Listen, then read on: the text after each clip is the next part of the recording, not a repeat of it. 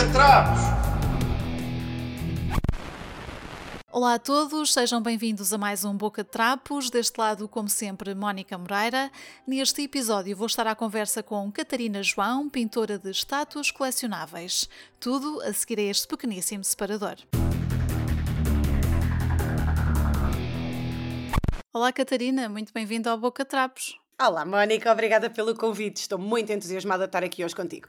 entusiasmada estou eu para falar contigo e de mostrar a toda a gente, entre aspas, aquilo que tu fazes, não é? É uma pena, neste momento, não ter o Boca Trapos em formato de vídeo, só para mostrar os teus trabalhos e, e mostrar-te a pintar, mas, mas por partes. Eh, vamos falar um bocadinho sobre o teu percurso, tu que és pintora de estátuas colecionáveis, não será Exatamente. com certeza uma designação que muita gente conheça ou que as pessoas saibam o que é que tu fazes, assim, no fundo, portanto, vamos falar um bocadinho sobre isso. Eu sei uhum. que esta tua mudança de carreira é um produto da pandemia, como tantas outras coisas, não é? Mudanças de, de vida, reflexões que todos fizemos sobre aquilo que andávamos a fazer. Aliás, o Boca Trapos, como já disse várias vezes, é também um produto da pandemia. Uh, todos encontramos coisas, não é, para fazer durante essa altura e tu deste aqui uma volta grande na tua vida. Portanto, antes de estares a pintar estátuas colecionáveis, o que é que tu andavas a fazer?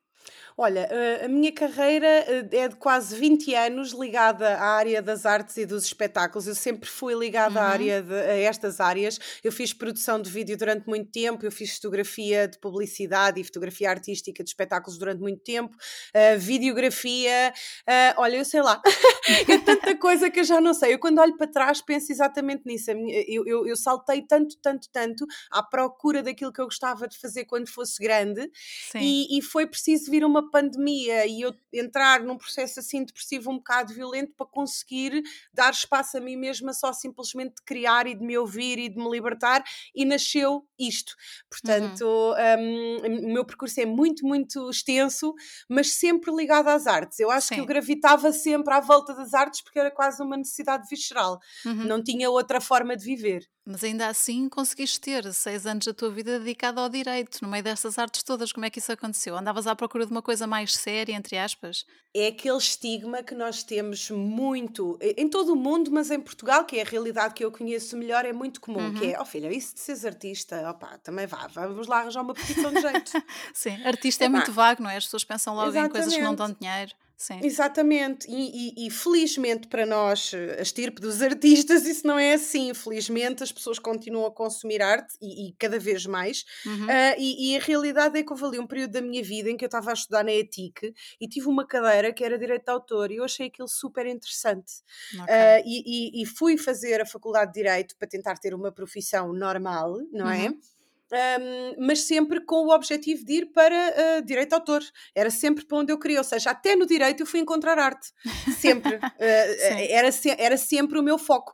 Uh, fiquei super triste e pensei em desistir logo no segundo ano, porque di direito de autor era uma cadeira opcional no último ano do curso. Tinhas que aguentar de o curso todo até lá. Sim, mas okay. deixou de existir no meu segundo ah, ano, deixou de existir. Eu fiquei super deprimida, perdi uhum. o interesse completo por aquilo, fui fazendo e não acabei a, a, a licenciatura. Faltam-me quatro cadeiras e é pura embirrice minha minha. Não oh, quero. seis anos daquilo e não acabaste, rapariga. sim, sim, não quero. Mas aí é o ADHD também a entrar com força, porque sim. eu nunca acabo nada. É tipo uma cena. Quando não gosto, quando não dá aquele kick de dopamina, é uma coisa que não entra, não vale a pena forçar. Se um dia precisar, são quatro cadeiras, faço num instante, está tudo bem. Está claro. ali, é um plano Z, uhum. mas tipo, não vou lá. Sim, e diz-me uma coisa, já te deu jeito de teres feito esses anos todos de direito no que estás a fazer agora? Completamente. A todos, não é no que estou a fazer agora agora na vida. Uhum. Na vida. Eu acho que aquilo que eu trago de melhor de todas estas minhas aventuras, até mesmo dos, anos, dos vários anos que trabalhei em call center, a fazer apoio técnico e tudo mais, Sim. eu consigo, eu hoje consigo resolver qualquer assunto por telefone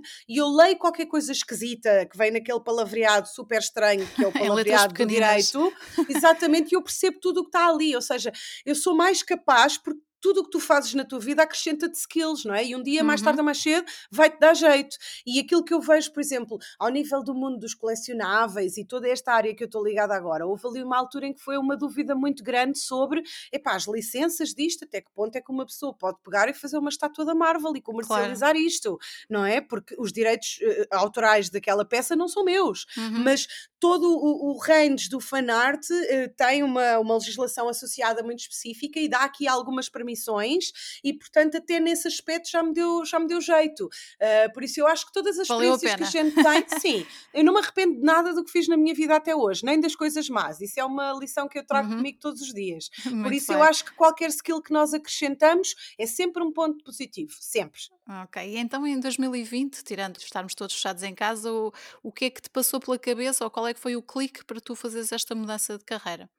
Olha, nem foi um clique, foi mesmo uma, uma doença. Eu fui, comecei a ficar uhum. doente, não sabia de quê. Eu tinha imensos gânglios no pescoço, ninguém descobriu o que é que eu tinha. Já não era a primeira vez que eu tinha um episódio destes, eu não conseguia mexer o pescoço nem nada, porque já eram tantos Uhum. gânglios que não se percebia o que era. As minhas análises, eu era o deus da saúde, eu estava perfeita, estava maravilhosa, Sim. mas continuava a ficar doente e doente e doente e doente. Já me queriam mandar fazer biópsias aos gânglios e o meu marido já achava que eu tinha cancro, eu já estava a começar a desesperar, tipo, meu Deus, o que é que se passa? E, epá, e percebi que um, eu estava de baixa na altura uhum. e percebi, o meu marido teve uma conversa comigo e foi tipo, não, tu vais despedir, tu estás com imenso stress, porque ainda por cima era suporte técnico na, na Vodafone. Epá, okay. e, não é por ser a Vodafone, qualquer empresa de suporte técnico na altura da pandemia Epá, não sei como é que as pessoas sobreviveram porque estava toda a gente em stress, era tudo novo, desconhecido. Claro, e tudo mega dependente de internet. Estava é? tudo mega dependente de tudo, estava tipo, aquilo parecia que o mundo estava a implodir e as pessoas estavam bem estressadas e tu levavas com aquilo e era bué desgastante e depois eu não conseguia simplesmente desligar o telefone e borrifar-me naquilo que as pessoas estavam a dizer, até uhum. eu estava a ouvir as queixas das pessoas todas e aquilo estava-me a consumir, eu estava a entrar num loop depressivo horrível e pá, e aquilo o meu corpo deu de si, não é? Um, e, e, eu entrei nesta fase muito estranha que foi o meu corpo manifestou uma depressão fisicamente. Uhum. Do tipo, chega, vais dar aqui o, o tiro mestre e vais rebentar.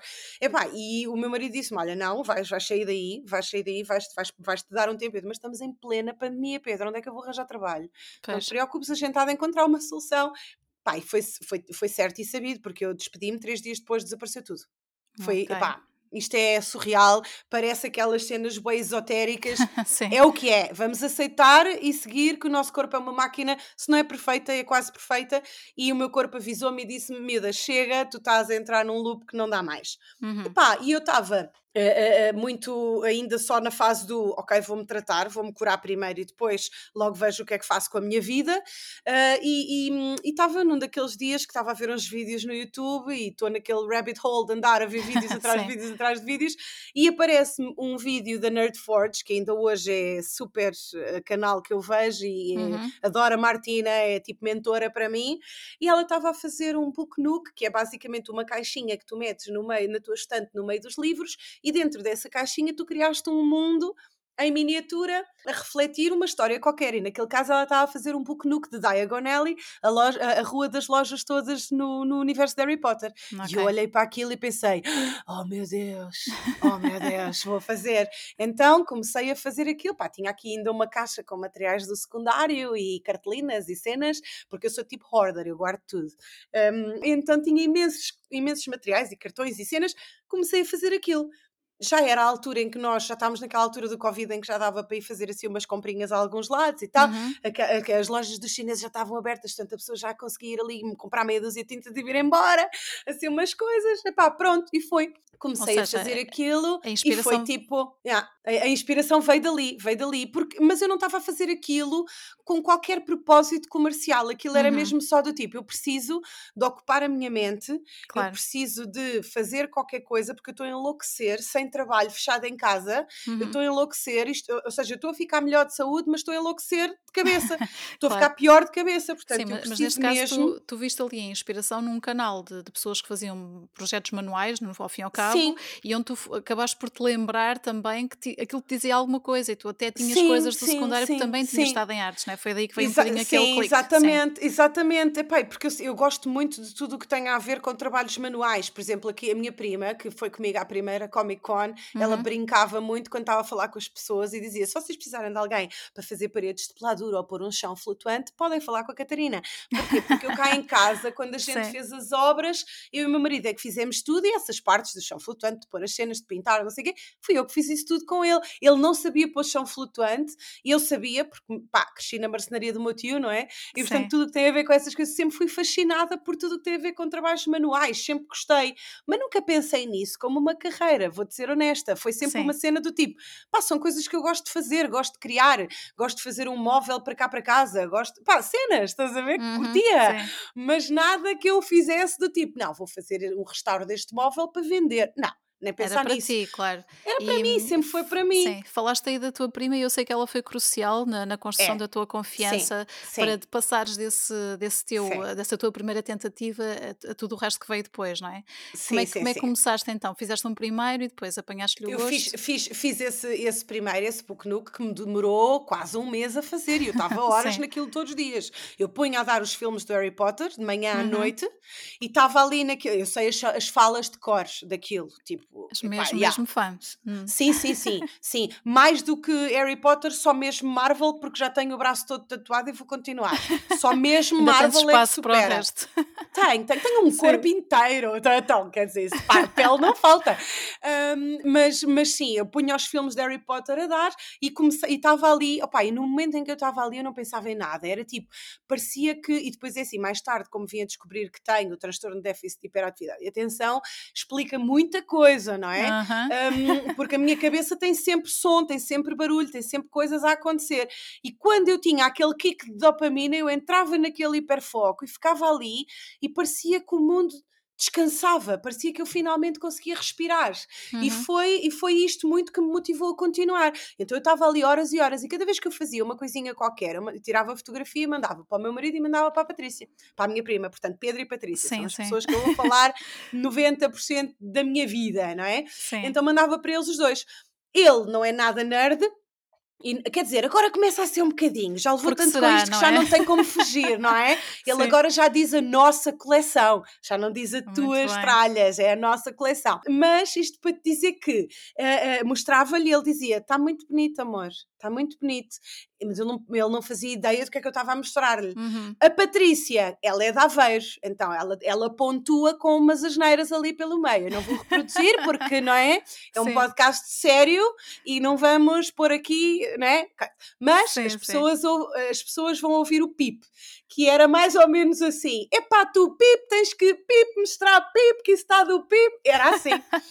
E eu dizia: opá, não, eu não vou mostrar isto às pessoas, isto é para mim, estou-te a mostrar a ti porque é para ver as cenas que eu ando a fazer, porque isto é só terapêutico. Mas isso está do pip, e tu tens que mostrar isso, pip. E eu tipo, oh mulher, então, mas queres que eu mostre isto aonde? Não sei, faz uma página do Instagram, as pessoas têm que ver isso, as pessoas compravam e não sei o quê. Está bem, mas eu não quero pensar nisso, eu estou a fazer isto só para relaxar. Claro, Continuo-te a no, no teu espaço, não é? Sim, tá, aquilo era só terapêutico. Epá, uh, conversa vai, conversa vai, e isto estamos a falar ali, pá, agosto, não sei o quê.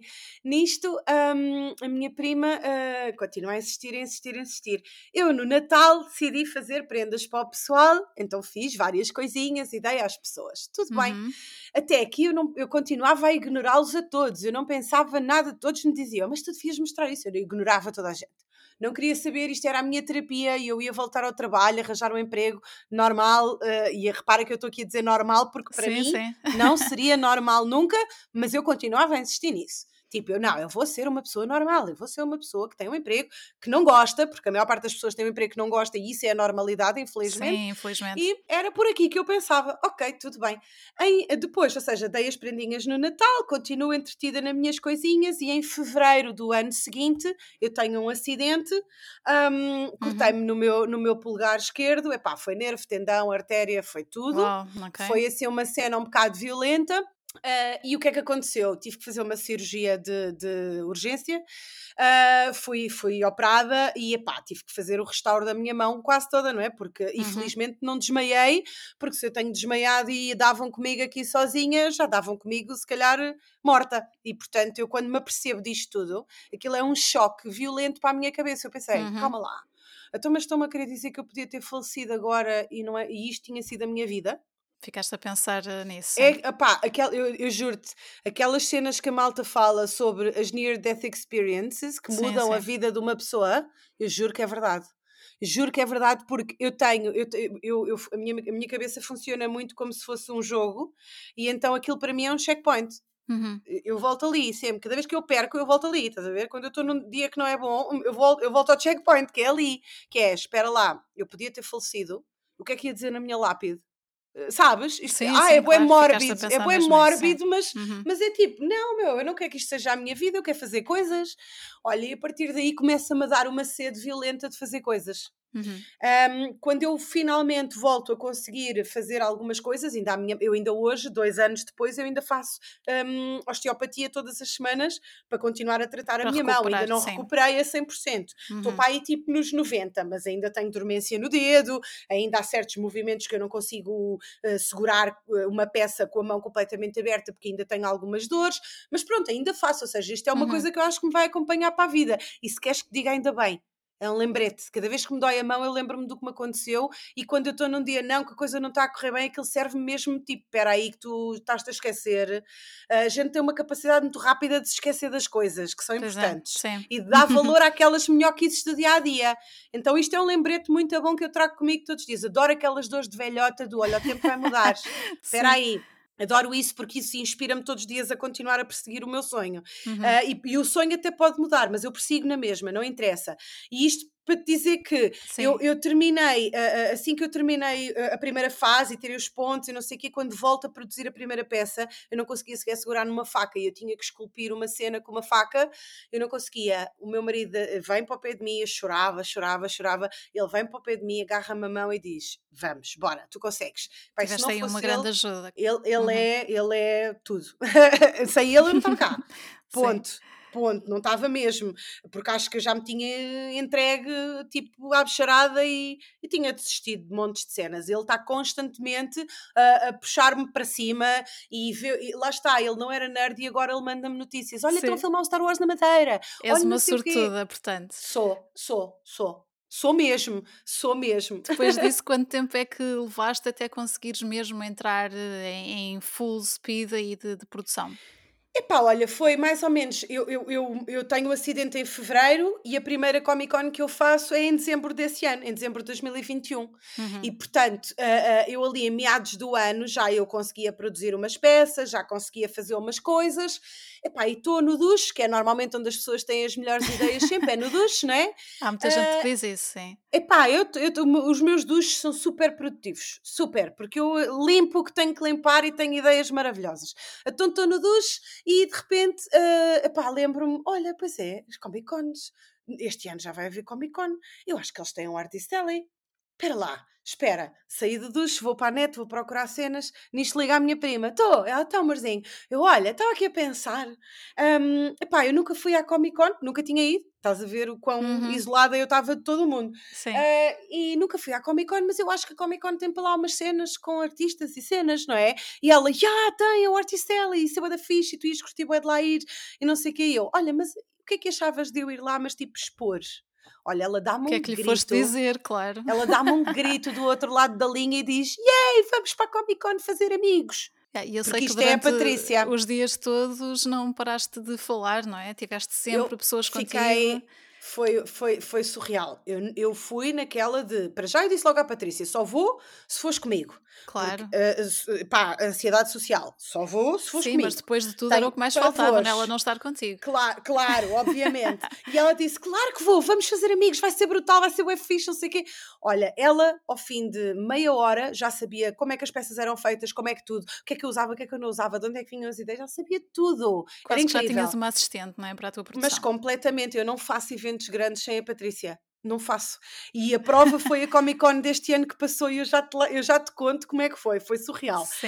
Um, e nisto uh, fiz o evento, foi, foi lindo. Eu lembro-me perfeitamente a primeira venda. Eu não ia para lá para vender nada, eu não tinha sequer stock. Eu Uhum. levava peças, pá, que eram os meus exemplares, que era pá, foi sempre uma, aquela sensação de. Olha, deixa ver qual é a opinião das pessoas. mini se as exposição, é? pessoas go- Exato, porque eu ia expor para perceber qual era a receptividade das pessoas. Uhum. Olha, a primeira venda que eu faço, a Patrícia agarra-me na mão, tipo, bué feliz, lágrimas nos olhos. Conseguiste, amor, conseguiste! E eu, tipo, está quieta, estúpida, porque vais-me pôr a chorar. Para quieta. E ela, opa, estou emocionada. Cala-te, Patrícia, por amor de Deus. Epá, foi lindo, foi, foi, o feedback das pessoas foi incrível. As minhas, eu tive que mudar de telemóvel. Okay, o meu telemóvel era, era um iPhone SE daqueles desvelhotes, coitadinho, já não tinha bateria para nada. E o Instagram apitava de tal maneira que eu, eu, a bateria dava para meia hora. Eu tinha que o telefone sempre ligado à carga. Eu tipo, então, mas e agora como é que eu faço isto? tipo, ok, já sei o que Tinhas é que é todo um mundo de, Natal, de contactos para um gerir, telemóvel. não é? a prenda de Natal quero um telemóvel porque eu não estou a dar vazão a isto. Epá, foi surreal, foi super transformador e é precisamente na Comic Con que eu conheço o João e a Ana da Nerdicor, epá, uhum. que até hoje são, uh, ah, um, são pessoas que me inspiram todos os dias, que quando eu estou assim completamente por baixo, uh, que me telefonam e que me dizem mas de coisa e vamos e bora e cena, essa chamada, esta chamada que eu te estou a descrever aconteceu hoje Sim. de manhã.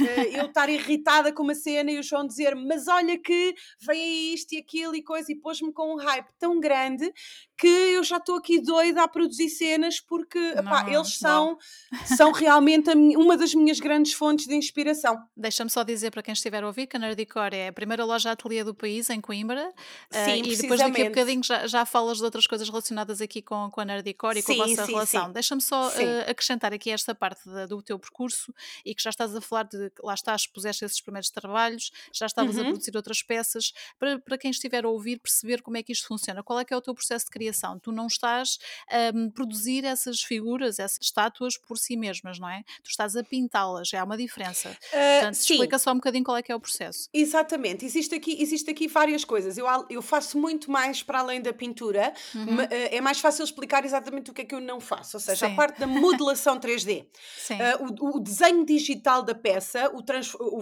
o criar o ficheiro em 3D, porque todas estas peças de colecionáveis funcionam assim, quer seja feita por mim ou quer seja feita por uma Prime One, uma Queen Studios, uma Iron Studios, não interessa.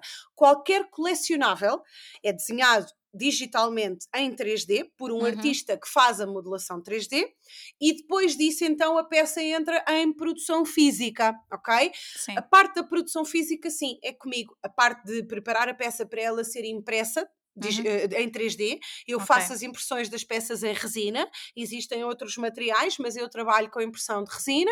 Uhum. Um, depois da peça então estar impressa, o que acontece é que estas peças uh, necessitam, portanto, a forma como elas são impressas, elas têm vários suportes agarrados a elas uhum. para conseguirem ser impressas uh, em três dimensões. E depois esses suportes têm que ser retirados, deixam sempre marcas na peça, estas marcas têm que ser eliminadas seja com preenchimento com pastas ou, ou massas, seja através de trabalho de lixa e uhum, polimento. Uhum, Depois, então, uh, muitas das peças colecionáveis nem sempre são vendidas inteiras, existem peças que, por uma questão de transporte, têm que ser desmanchadas e depois, então, elas têm que ser uh, montadas com o sistema de ímãs.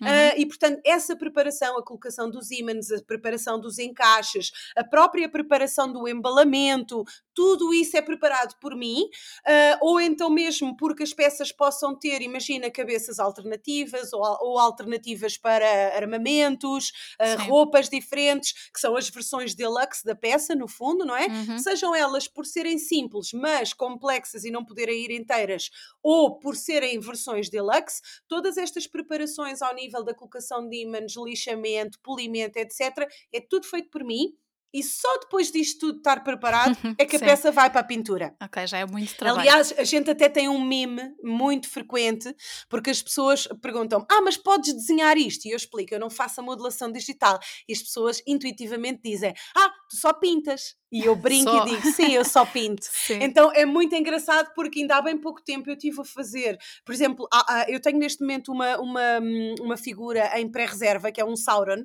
em uhum. que a capa do Sauron era dividida aí em 12 partes ou 14, eu já oh, nem sei, é um, é um absurdo. e unir aquela, unir aquela capa toda de maneira a que aquilo fique completamente unido e não se vejam as, os cortes onde a peça está e que se perceba que ali no meio é só textura só isso foram 14 horas de lixa. A pintar, Exato. eu demorei para aí tipo 6 claro. ou 7. Uhum. Então, eu às vezes demoro muito menos tempo a pintar do que a preparar a peça. Por isso a gente já tem os memes feitos com o só pintas. Já, epá, a gente já, já brincamos com claro isso. Não é por maldade, mas acabamos por brincar, porque também através deste sistema de brincadeira também educamos melhor o público a perceber como é que as coisas nascem. É? Claro, é? Então é, é, muito nós, importante isso. Nós vemos que essas figuras são altamente intrincadas, tu Sim. tens um trabalho muito minucioso. Um, aqui na zona de Lisboa, por exemplo, nós podemos ver coisas desse género, por exemplo, na Hyper Toys, que é quase um museu, Sim, claro. mais do que uma loja, porque são. Claro, e tu claro. vês que as peças são caríssimas.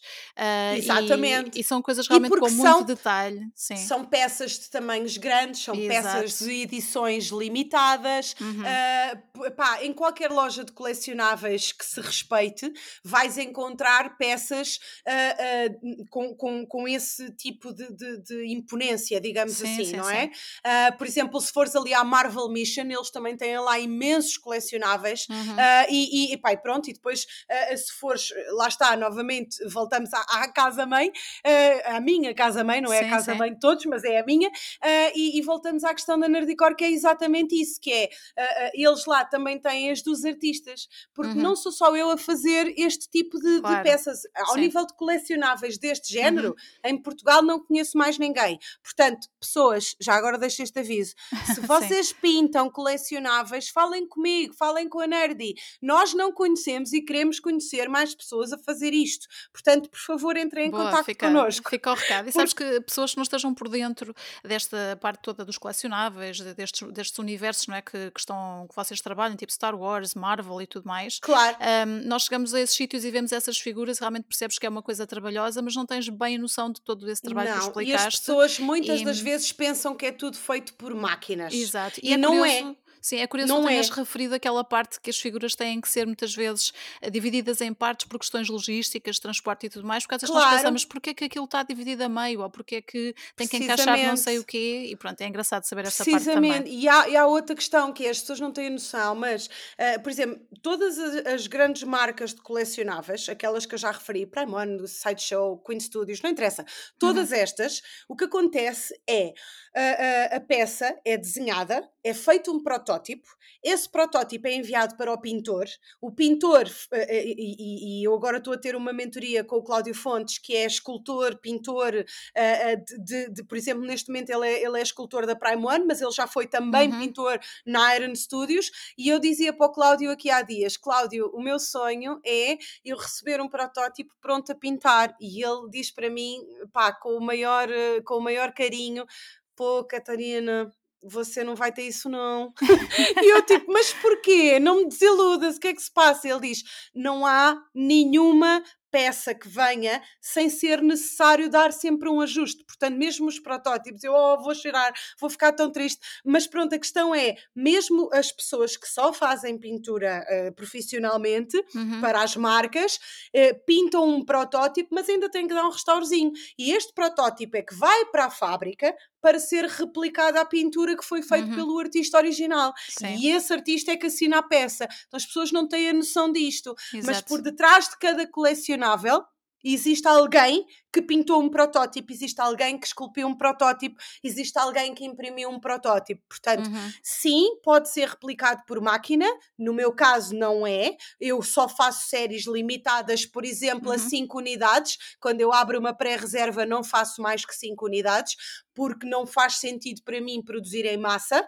E essas 5 unidades são todas elas impressas por mim, preparadas por mim, pintadas por mim e numeradas, porque elas vão com a numeração, com a placa assinada, tudo certo. Claro, Portanto, e não saem to é mesmo... todas iguais, não é? Portanto, são não, únicas. São, claro Sim. que são, claro que são. Mesmo quando os artistas uh, uh, que, que, trabalham com estas marcas que te falei, mesmo quando estes artistas fazem um protótipo, eles tiverem que pintar dois protótipos, os dois protótipos também não vão ser iguais, porque obviamente claro. estamos a falar de trabalho humano. Uh, portanto, a partir daqui é impossível. Uhum, e mesmo claro até quando existem as réplicas depois feitas em fábrica, eu dou-te um exemplo. Quando às vezes a gente vê aqueles olhos anime muito, muito perfeitinhos. Uhum. Uma das grandes pintoras que eu sigo, que é a, a Titi, ela é, salvo erro, acho que ela é tailandesa, não sei muito bem, mas uh, um, ela tem pá, um trabalho de pintura que é é invejável, é tipo um dia, eu quando for grande vou ser assim. e ela faz as pinturas dos olhos, mas na fábrica eles não fazem a réplica assim, eles fazem com decalque, porque a pintura dela é tão perfeita que uhum. é quase impossível de replicar à mão. Pois em fábrica, então vai para decalque. Sim. Mas é ela que faz, é ela que produz a base do decalque. Uhum. Portanto, todas estas coisas são coisas super interessantes que as pessoas não têm a noção, Exato. porque obviamente este mercado também não está exposto. Uhum. Uh, uh, não é uma coisa que a gente consiga ir à net, pesquisar três ou quatro Sim. coisas e descobrir. Claro. Vamos descobrindo à medida que vamos entrando no meio também e que vamos uhum. falando com as pessoas que, que, por exemplo, que têm lojas da especialidade. Se nós formos, por exemplo, a uma FNAC, a FNAC, embora também tenha colecionáveis lá à venda, Uhum. Tu falas com alguém da FNAC e são raras as pessoas que percebem do que é que estão ali a vender. Claro, não, não, não são especialistas pessoas... naquela claro, área, claro. Exatamente. Depois lá tens um ou outro colaborador da FNAC que é mesmo fã e que é mesmo adora aquilo e então dá esse litro porque percebe e porque ele próprio é colecionador. Claro então tem ali aquele extra, mas uhum. isso não lhes é requerido logo à cabeça. Portanto, claro, claro. uma loja da especialidade, obviamente, que vai conseguir servir muito melhor o público dos uhum. colecionáveis uhum. do que uma loja que não tenha nenhum tipo de noção ou know-how nesta área, não é? Sim, isso claro. É, é claro. Sim, uma coisa que, que eu estava aqui a pensar é que aqui há uns anos seria muito mais fácil nós pensarmos que, que este universo estava muito ligado à banda desenhada. Sim. Uh, e eu lembro que as primeiras estátuas que, que eu vi seriam muito tipo Homem-Aranha, Super-Homem e sim, por aí. Sim, mas sim, hoje sim. em dia tu vês que, está muito mais uh, alargado, tanto para o cinema tudo. como até para a música, não é? Os videojogos. Um, os videojogos, exatamente. Sim. Os videojogos têm grandes edições de colecionador exatamente. e tudo mais, mas até na música, que muita gente não liga tanto a isso, tu vês estatuetas, figuras já, eh, já de várias marcas, de várias bandas. Já não estamos a falar sequer de, das coleções da Funko Pop, que, que, é, sim. pronto, que já apareceu para tudo e mais sim, alguma coisa, mas sim, estamos sim, mesmo a falar de outros tipos de figuras. Que eu ia falar. É? A Funko começou aqui a lançar algumas edições que eram as capas dos álbuns com os pops em baixo de cada um deles e era super giro e depois também epá, as marcas também estão atentas àquilo que o público pede uhum. e começaram também a fazer esses, essas, essas estátuas uh, e, e portanto torna-se muito interessante ver que o colecionismo, opá, eh, eh, nós, nós às vezes esquecemos disto, mas existem pessoas com coleções de selos, com coleções de pacotes uhum, de açúcar, não interessa, o colecionismo é precisamente agora nós temos todo um movimento associado à cultura pop que é muito importante e muito interessante. Eu acho que quando aconteceu a pandemia as pessoas ficaram sem nada que fazer, tinham que se entreter, as séries dispararam o consumo, os filmes uhum. dispararam o consumo, os videojogos também. As pessoas começaram a ganhar este hábito de descontrair ao final de um dia com coisas que relaxam e que lhes dão prazer, ler um livro, pá, ver um filme, uma série, jogar um jogo, etc. E começaram a ganhar o carinho pelos personagens, começaram aquilo que aconteceu aconteceu comigo de passar a fazer binge watch de Harry Potter e de Marvel e tudo aquilo que eu gostava, aconteceu com muitas outras pessoas. E se claro. calhar foi com base nisto que nós não enlouquecemos todos, porque hum, aquelas personagens é traziam-nos algo de novo, acrescentavam-nos um sorriso na cara e isso é interessante. E uhum. até mais, às vezes fazem-nos chorar, porque nós às vezes temos os sentimentos tão tapados com, com, com uma rolha que às vezes precisamos de alguma coisa que nos faça só ventilar aquilo tudo. E portanto, o mundo da cultura pop é muito importante e muito essencial por isto, porque nós precisamos de ventilar as coisas e Exato. de ser felizes no universo que gostamos. Uhum. Então esta, esta transposição de uh, tu estares ali a falar com pessoas, isto acontece-me imenso quando estou na loja a fazer demonstrações. Eu estou ali, estou a falar com pessoas e de repente as pessoas dizem tu nem sonhas, eu vi esta série, este filme, whatever, eu joguei este jogo, pai, juro-te que foi isso que me salvou, porque havia ali alturas em que eu lembrava-me, eu estava-me a sentir mal, eu estava-me a sentir triste, às vezes até já nem tinha muito sentido para, para cá andar, e, e aquela frase batia-me e eu pensava, não, então, uh, epá, isto vai muito mais do que claro só que uma sim, cambada claro de doidinhos sim. a jogar umas cartas não sei onde. sim, é, claro. é, é, muito mais que isso, não é? Então, é, uhum. é, é, é, um, é uma, uma é, é, quase que uma cultura, é um povo, é, é, é, é uma barreira de pessoas que se sentem felizes a fazer aquilo e que se unem por conta disto. Eu Exatamente. de repente tenho um monte de gente com quem falar sobre assuntos que gosto e não tinha. Eu sentia muito, é, eu sempre era muito. Gira. Sim. Eu era muito nerd solitária, eu era muito nerd sozinha, eu não conhecia a minha tropa e quando vou para estes sítios pela primeira vez, passo a conhecer a minha tropa. E, e, e, E isso leva-me a tudo um aquilo que foi é? construído. É? Sim, sim, precisamente. Sim. Olha, eu sei que tu te moves muito nos universos do Harry Potter, do Star Wars, da Marvel, sim. mas eh, quando as pessoas te fazem encomendas de outro tipo de coisas, como é que funciona para ti? Estás à vontade com isso? Eu sei que há coisas que tu não gostas de fazer e que recusas, é. não é? Há, mas há ali, eh, fazes há coisas fora universos. destes universos, não é? Sim. Faço. Só ali dois universos. Vai, nem é dois universos, é mesmo. É, é um género. Eu não uhum. gosto muito de fazer terror. Okay. Uh, e, epá, e há certo terror que é específico para mim que eu não toco. Uhum. Freddy Krueger e palhaços. São traumas meus de infância. Eu, epá, não. Uh, ainda há bem pouco tempo estava a falar com uma moça, minha amiga, que é a Bia, que ela é maquilhadora profissional e ela faz coisas na Casa Assombrada. E disse-lhe, amor, adoro-te, nunca vou ter contigo à Casa Assombrada, porque eu acho que tu tens uns dentes lindos e se eu te vir, vou-te dar com um pau nos dentes. Eu vou-te arrancar os dentes, porque eu tenho medo, tenho pavor, vou fugir, não quero. Portanto, tirando estes dois universos que eu tenho mesmo pavor, uhum. Uhum. Epá, não, o resto está tudo muito bem. Um, epá, e depois lá está, depende da execuibilidade da peça e, obviamente, do orçamento que a pessoa tenha disponível para investir. Claro. Uh, não, não, não posso aqui também negar que uma coisa anda de mãos dadas com a outra, porque existem uhum. peças cujo trabalho é muito superior e peças cujo trabalho é muito mais simplista. E às vezes não tem só a ver com o tamanho da peça, mas também com este nível de detalhes. Se tem efeitos especiais, resinas que têm que se parecer com fogo, uh, se uhum. tem tecidos, se tem cabelo sintético se tem, por exemplo, ainda agora para o Iberanime apresentei uma peça que, tem, que é o Sephiroth do Final Fantasy VII Remake e tem uma asa toda em penas e tem o cabelo sintético e portanto estas peças obviamente têm um valor diferente de uma peça que é só resina e que é pintada. Portanto, tudo isto vai fazer diferença. Mas sim, uhum.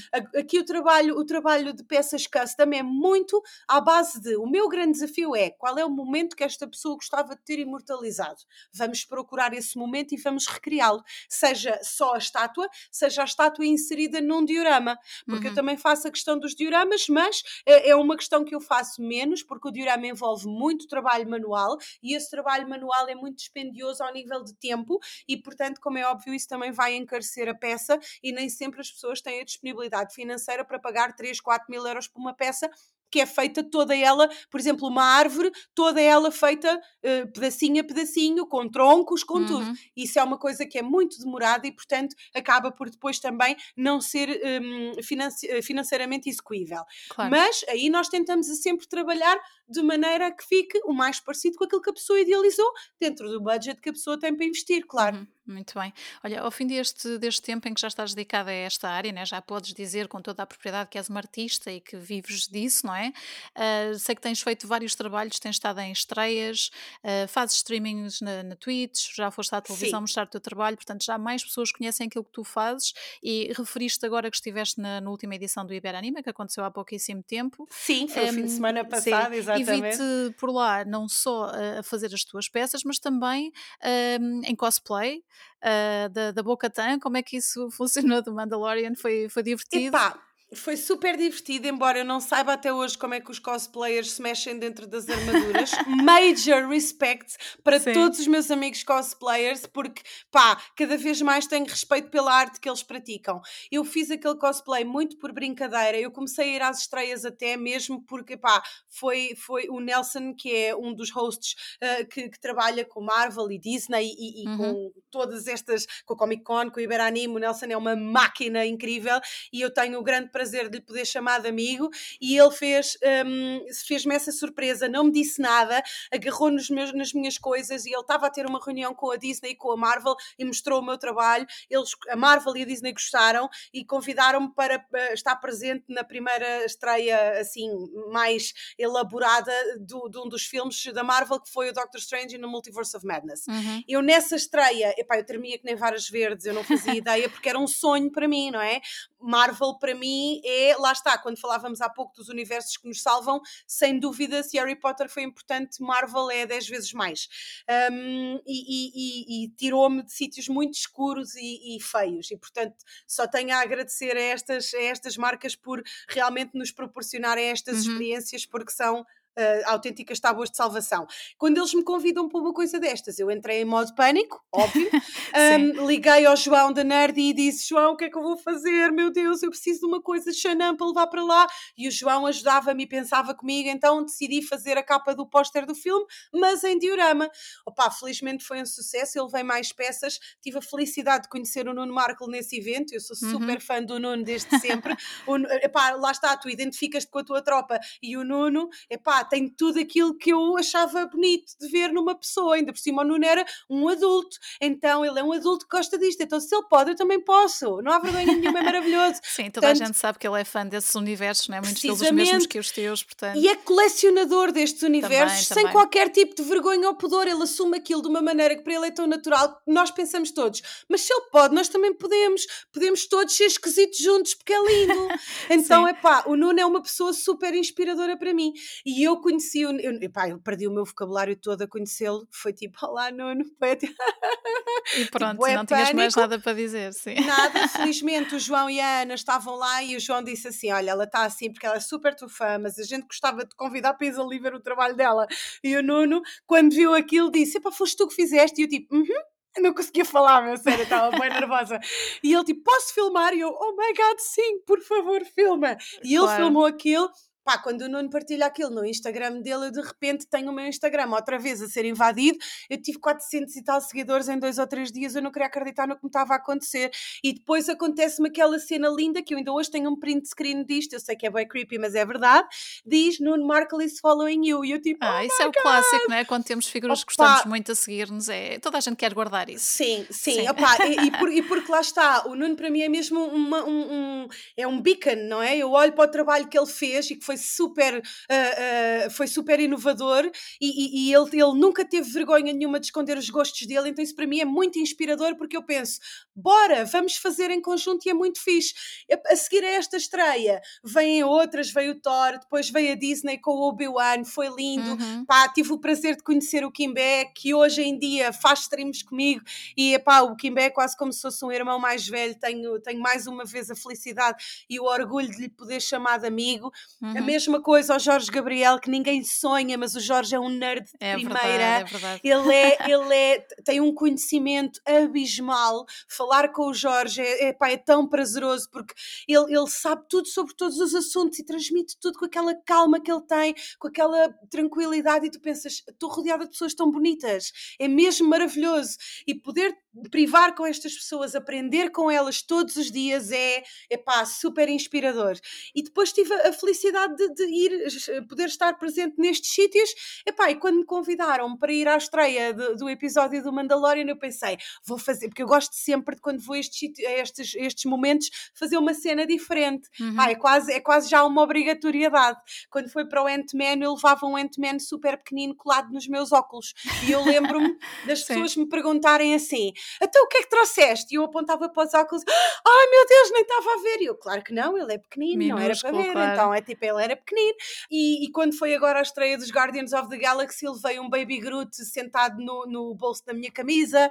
Uh, epá, gosto sempre de fazer assim uma cena destas. Uhum. Epá, e quando foi para, para a estreia do Mandalorian, eu pensei Uou, vou fazer um, um, um cosplay de Bocatan. Nunca fiz um cosplay, vou fazer um cosplay de Bocatan. Liguei à minha mãe, mãezinha, tu que sabes uh, cozer à máquina em cenas, Sim. estás pronta para este desafio? Olha, a minha mãe veio quase viver cá para casa uma semana comigo, as duas Imagino, a fazer cenas. Não é, taca, taca, é fácil, não é? Nada, nada. A minha mãe suava, coitadinha, já não tinha mãos. Ela já só dizia, ai, já me dói os dedos de cozer. Eu, mãezinha, compenso-te, eu prometo.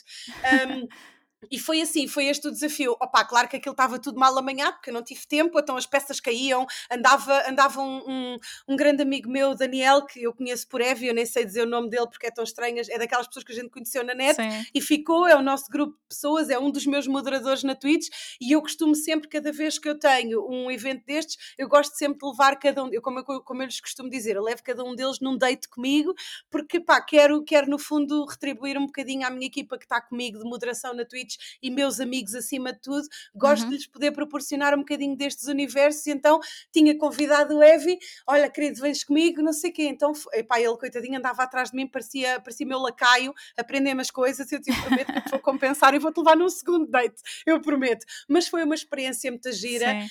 Um, não sei se volto a fazer cosplay, porque vou deixar isso para quem sabe, mas pelo menos posso dizer que já fiz, foi giro. Ok, olha, quem estiver a ouvir esta conversa e estiver curioso para ver eh, estas coisas que nós estamos aqui a falar, tu tens muito, eh, muitas destas coisas documentadas no teu Instagram. Podem Sim, procurar por eh, I am Catarina João Sim, no Instagram e podem ver social, tudo, é? na realidade, porque eu Sim. facilitei as coisas, como Catarina João não estava disponível, eu peguei na ideia do Iron Man e foi isso, I am Catarina João, Sim. e pronto, as pessoas podem me encontrar em todo o lado eh, com este, com este username. E ver isto tudo que nós estamos aqui a falar, sim. Precisamente, precisamente. Ao vivo, eu tenho muitas surpresas ainda para este ano, mas Uhum. nada que ainda possa ser para já 100% divulgado.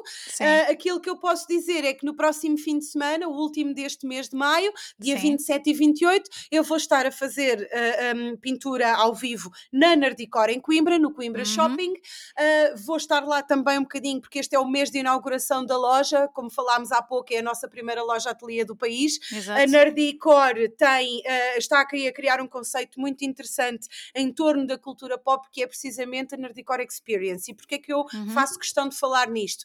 Porque ahm, somos vários artistas parceiros, quer seja na área da pintura, do modelismo 3D, quer seja também na área do 3D, mas com recortes de papel, que é, é o caso da Geek for Home, quer seja com o Amigurumi, que é o caso da Beatriz, com a ilustração, como é o caso do Little Badger. Portanto, temos aqui muitos artistas que, todos eles nacionais, que estão a, a- criar para o público, que estão a fazer coisas diferentes, que estão a fazer coisas inovadoras e todos eles estão juntos precisamente neste conceito que é a Nerdcore Experience. Uhum. Vai aqui surgir uma panóplia de novidades ainda durante este ano, hum, nomeadamente assim nos eventos que vão surgir que a gente ainda não pode, estou mortinha para dizer nomes, mas não posso.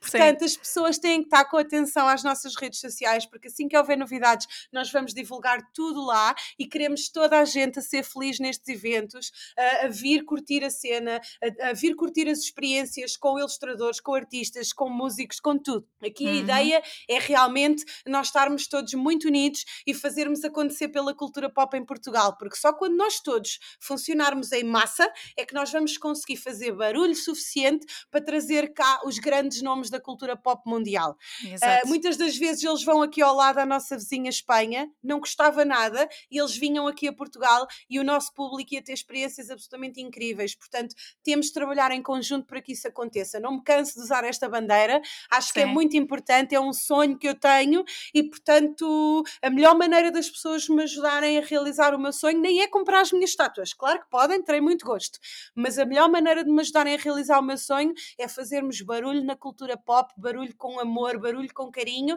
para realmente conseguirmos trazer cá a Portugal os grandes nomes que nós todos somos fãs, podermos privar com estas pessoas, tirar uma selfie, assinar um póster, termos essas experiências cá. Uhum. Isso é, isso é o nosso propósito. Uhum. Isto vai já no, no caminho de, de um plano que eu sei que tu tinhas, que era de formar um coletivo de artistas, não é? Precisamente. Sim. Precisamente, precisamente. Já estás a desenvolver coletivo- essa ideia, sim. Acabei por não ser, eh, não sou eu que a estou a encabeçar, é uma entidade muito mais competente, porque realmente se há alguém que percebe de arte são as pessoas que lidam com arte de todos os tipos, todos os dias. Eu percebo da minha e reduzo-me a isso, porque não posso falar da dos outros. Sim, Posso sim. dizer que é bonito ou, ou- ou- ou menos bonito de acordo com o meu gosto estético, mas isso é só o meu gosto, Uhum. vale o que vale. Ah, e portanto, e normalmente eu não digo que é menos bonito, essa parte eu guardo para mim. Se eu não tenho nada de positivo para dizer, eu fico caladinha. É um conselho também que eu dou às pessoas, porque ainda agora no Iber tive assim umas interações um bocado desagradáveis. Ah, Ah, foi. epá, Bem. sim, é verdade, porque as pessoas às vezes, epá, pronto, sentem a necessidade de, de espalhar eh, coisas que não amor. E eu, como não gosto disso, ignoro um bocado. Temos eu sempre a ideia que as muito- pessoas gostam de escrever na net porque não dão a cara, mas assim, pessoalmente, não, não, é? É não, não, as diferente. Pessoas estão a ficar descaradas. Quer dizer, Uau, mais ou ok. menos descaradas, porque eu estava escondida atrás da mesa, a pessoa não me viu. E depois eu levantei-me e a pessoa queria um buraquinho para se esconder. Mas lá Pois, claro. está. Outra dica que fica: se a gente não tem nada de bom e de positivo para dizer, opa, também não perdemos nada em ficar caladinhos e guardar o rancor só para nos consumir a nós, não é? Se É a gente tiver mesmo. amor para espalhar, podemos espalhar, porque amor é lindo. Então é isto. É esta a É isso mensagem que eu mesmo. deixo às pessoas. Amor é Muito lindo, bem. é isso que a gente quer. Juntos, fazer coisas bonitas e felizes, epá, e aí eu tenho a certeza que a máquina começa a mexer e que todos nós vamos poder partilhar experiências incríveis e, epá, este ano cheira-me que vai ser ainda um ano muito intenso, com muita coisa gira a acontecer, é tudo uhum. uma questão das pessoas que gostam da cultura pop estarem atentas porque, epá, às vezes é já ali ao lado. E é Portugal mesmo. é muito pequenina, a gente rapidamente apanha um comboio e está em qualquer lado. Sim, nós também já estamos com tanta coisa a ser organizada em Portugal que é mais fácil do que nunca, não é? Conseguirmos ter esses eventos grandes, pequenos, com figuras mais ou menos conhecidas, mas é sempre positivo. Olha, Catarina, eu ouvi dizer que tu gostavas de criar um podcast para falar sobre saúde mental. Como é que estão esses planos? Olha, ficaram aqui um bocadinho em águas de bacalhau por uma razão muito simples. Eh, eh, eles não estão em águas de bacalhau eternamente, estão uhum. pausados, porque eu própria estou aqui numa, numa journey não é, de descoberta. Uh, eu comecei a fazer, a fazer terapia uh, há sensivelmente três meses, quatro, e estou ainda eu própria numa, numa onda de descoberta sobre o que é que é uh, realmente o TDAH, como eu gosto de lhe chamar o tadã, porque eu acho que é muito mais alegre e feliz, mas, mas sim, mas é, é, uma, é uma coisa que eu também, eu agora estou a tentar reestruturar as minhas redes sociais para, especialmente o Instagram, que é a rede com a qual eu lido mais, uhum. um, para conseguir uh, ser um bocadinho mais consistente e partilhar um bocadinho mais daquilo que é a minha jornada. E uh, a minha jornada anda de mãos dadas com as questões de saúde mental, porque as pessoas têm, são muitos tabus, são muitos medos, e eu não sei se o podcast será o, o formato mais indicado para este projeto ou não, eu uhum. ainda ando aqui a estudar, mas um, sem dúvida que não vai tardar muito a aparecer conteúdos novos que tenham a ver quer com a parte parte da saúde mental, quer também com a parte da arte em geral e como é que estas duas coisas andam de mãos dadas umas com as outras. Porque é muito frequente eu conhecer artistas e os artistas que eu conheço, qualquer um deles tem ali sempre algum tipo de neurodivergência. Isto pode ter a ver, pode não ter, existem imensos estudos sobre isto, mas eu quero mesmo, eu, eu, eu, os estudos são importantes, mas eu quero mesmo é ouvir as pessoas. Claro. Gosto muito mais de ouvir as pessoas e o momento delas e a partilha delas do que propriamente números numa tabela.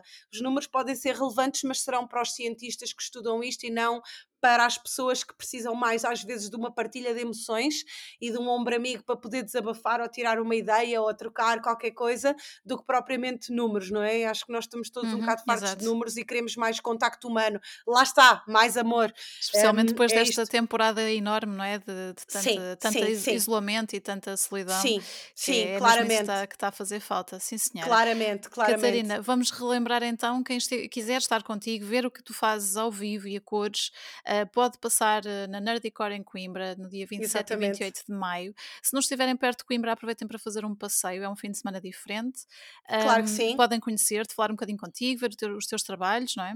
Claro que sim, e se não conseguirem de todo, twitch.tv barra João e por lá vão ver alguns resquícios daquilo que nós vamos fazer lá. Nunca conseguiram ver tudo, obviamente, porque estar uhum. lá na loja em loco dá outra, uh, dá outra noção das coisas, mas eu também irei estar ao vivo na Twitch a fazer esses mesmos trabalhos e, portanto, quem não conseguir mesmo de todo ir a Coimbra pode sempre acompanhar-nos através das redes sociais. Boa.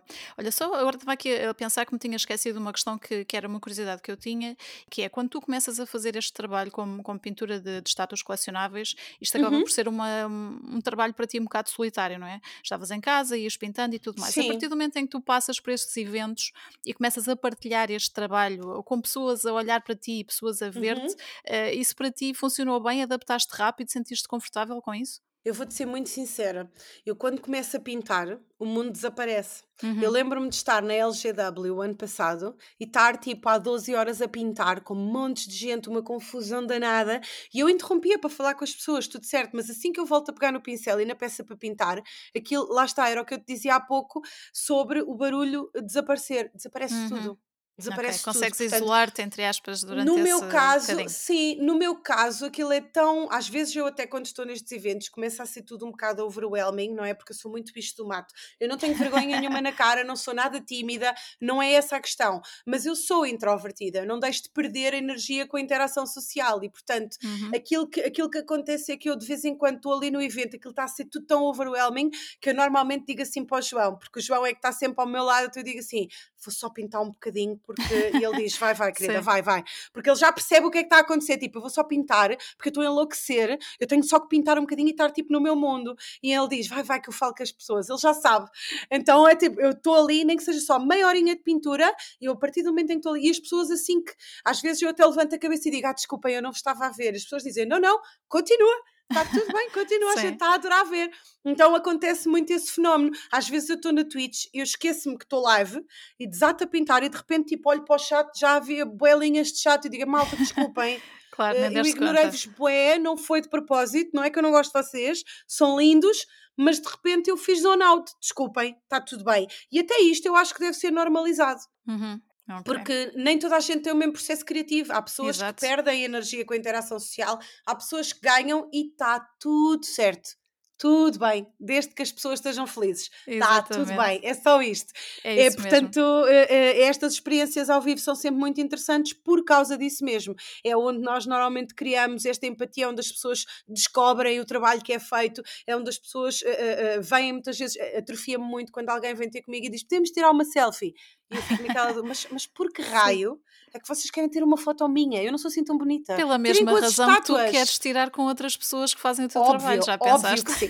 claro que já pensei nisso, parecias a, minha, parecias a minha Rita, a minha psicóloga agora. Claro que eu penso nisso todos os dias. A questão sim. é, para mim, isso ainda não encaixa. É bem estranho. Eu penso, mas caramba, estou bem, estou bonita, tô, já eu agora já me maquilho. Não é agora com o tempo, já, já vais encaixar. Eu agora é? já me maquilho para ir aos eventos, porque já vais as preparada. pessoas vão tirar fotos e eu já me maquilho que é para não parecer doentinha, assim com olheiras e não sei o quê. Portanto, Pronto, pessoas venham também, tirar é? fotos comigo, que é para eu ficar, uh, pronto, que é ser tipo tratamento de choque. Assim eu fico habituada e está tudo bem. É isso, Catarina. Olha, já conseguimos fazer aqui então um apanhado. Quem estiver a ouvir o Boca Trapos de hoje, com certeza ficou curioso para, para ver o que tu fazes. Uh, já dissemos que podem ver os teus trabalhos nas redes sociais. AM Catarina João, basta procurar. E então ao vivo, como dissemos há pouco, em Coimbra, na Nerdicor, 27 e 28 de maio, ou então pela Twitch, não é? Sim, pela Twitch, exatamente. A partir da próxima semana vamos começar a ter streams com mais regularidade, porque uhum. eu aqui antes dos eventos existe sempre assim um aperto no tempo e nunca há propriamente muito tempo para poder estar a streamar. A partir de agora, desta próxima semana, já vamos ter coisinhas novas, quer seja na área da arte, quer seja também na área do gaming, porque estou aqui com umas runs de platina interessantes para fazer na PlayStation.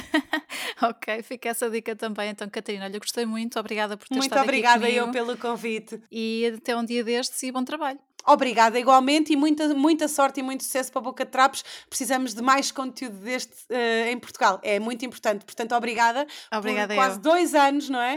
Quase dois já, anos. Já foram dois, agora já vamos Ah, já caminho. foram? Já foram em então, março. Pronto, sim, é então pronto. Então, olha, parabéns atrasados. Muito obrigada, obrigada, por todo este esforço e empenho e por trazeres tanta gente tão boa aqui a este, este teu espacinho que é tão simpático. Muito, muito obrigada, obrigada pelo convite mais uma vez. Obrigada por tudo, Catarina, e um bom trabalho. Obrigada. Por hoje é tudo, estarei de volta em breve com um novo episódio. Para ouvirem qualquer boca de trapo, já sabem, acedam à vossa plataforma habitual de podcasts. Para irem sabendo o que se vai passando deste lado, é seguirem o Boca Trapos no Instagram ou no Facebook. Obrigada pela companhia, uma boa semana a todos e até ao próximo Boca Trapos. Boca Trapos!